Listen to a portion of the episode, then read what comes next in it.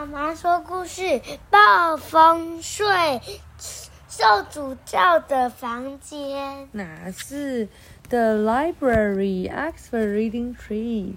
哦，他在念书，也跟你一样。The Books of Animals，呃，这个是那个 Keeper 在念的动物书。为什么爸爸要这样？爸爸要付钱给图书馆员，为什么？嗯然后爸爸不是很开心。什么时候你要付钱到给图书馆员？你已经借了太久没有归还，然后时间超过的时候，嗯为什么爸爸爸爸不开心。呃，居然有逾期的书，就是没有及时还的书。爸爸跟他说：“你去小朋友区吧。”Keeper 好开心啊，去了小朋友区。小朋友叫做 Children's Corner，小朋友的角有角落。这些？对啊，你小时候不是头上也有这个东西？为了那那个鞋子去哪？嗯，收起来送人呢、哦，然后 Keeper 在这边好开心，看了好多的书。那爸爸也在另外一边看书。哦，最后发皮拿了一大堆，哇，超级多。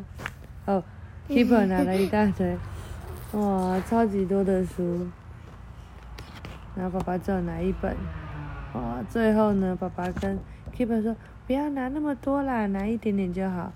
结果图书馆员就要把他多拿的那些书全部都搬回去。好，Keeper chooses some books。Keeper 选了一点一些书，书馆要这样。要怎么样？图书馆要怎么样？哦，把书搬回去哦，因为他因为那个 Keeper 拿了很多书啊，但是他最后没有要借那么多，那剩下的图书馆也就要把它拿回去，把它归位。